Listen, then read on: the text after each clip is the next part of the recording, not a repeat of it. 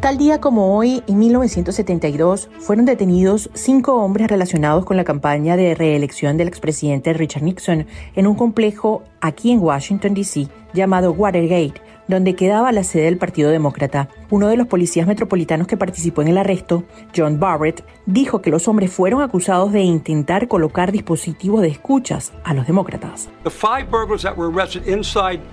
Los cinco ladrones que estaban adentro en la sede del Partido Demócrata, McCord, Barker, Sturgis, Martínez y González, este no era su robo típico normal. Hubo dispositivos de escucha, pluma de gas lacrimógeno, muchos rollos de película, herramientas de cerrajería, miles de dólares y billetes de 100 dólares. Esto dio paso a un entramado de hechos que inauguró una época de escándalos, de corrupción y de guerra sucia entre los partidos en noviembre del 72, Nixon vuelve a ser elegido presidente con una histórica ventaja.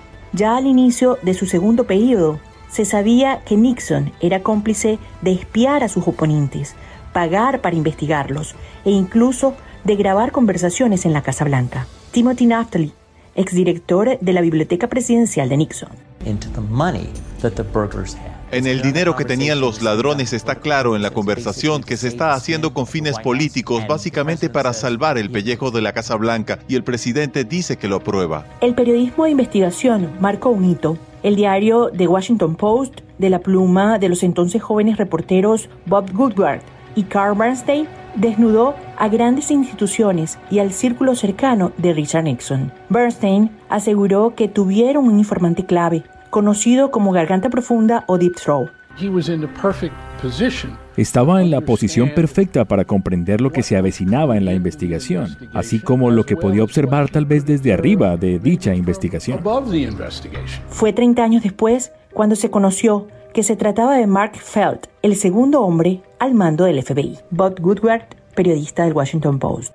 Deep Throat Garganta Profunda dejó en claro que el dinero era importante, que había un rastro a seguir y Carl estableció que un cheque de 25 mil dólares en realidad entró en la cuenta bancaria de uno de los ladrones de Watergate. Allí empezó la debacle del presidente. Se creó una comisión para investigar el caso Watergate. Los dos años siguientes fueron muy estresantes para Richard Nixon, tanto que el 8 de agosto de 1974 a portas de un juicio político, decide renunciar. Renunciaré a la presidencia a partir de mediodía. El vicepresidente Ford prestará juramento a esa hora en esta oficina. Fue precisamente el presidente Gerald Ford quien después le otorgó el perdón presidencial a Nixon para que estuviese absuelto de toda culpa, dejando el caso atrás. Watergate es conocido a tal punto hasta a nivel mundial que le dio el sufijo gate a muchos de los grandes escándalos de los últimos tiempos, como FIFA Gate, Zippergate, Pizzagate, Partygate, entre otros. Rufus Emerstein, ex asesor del Comité del Senado en el caso Watergate. Eso es lo gracioso. De no haber sido por Watergate, creo que este hombre podría haber pasado a la historia como uno de los presidentes más importantes del país. Hoy, Después de 50 años, se sigue cuestionando la integridad de un presidente republicano, uno que sobrevivió a un juicio político y no renunció. Donald Trump, quien a diferencia de Richard Nixon, cuenta con un gran respaldo del Partido Republicano.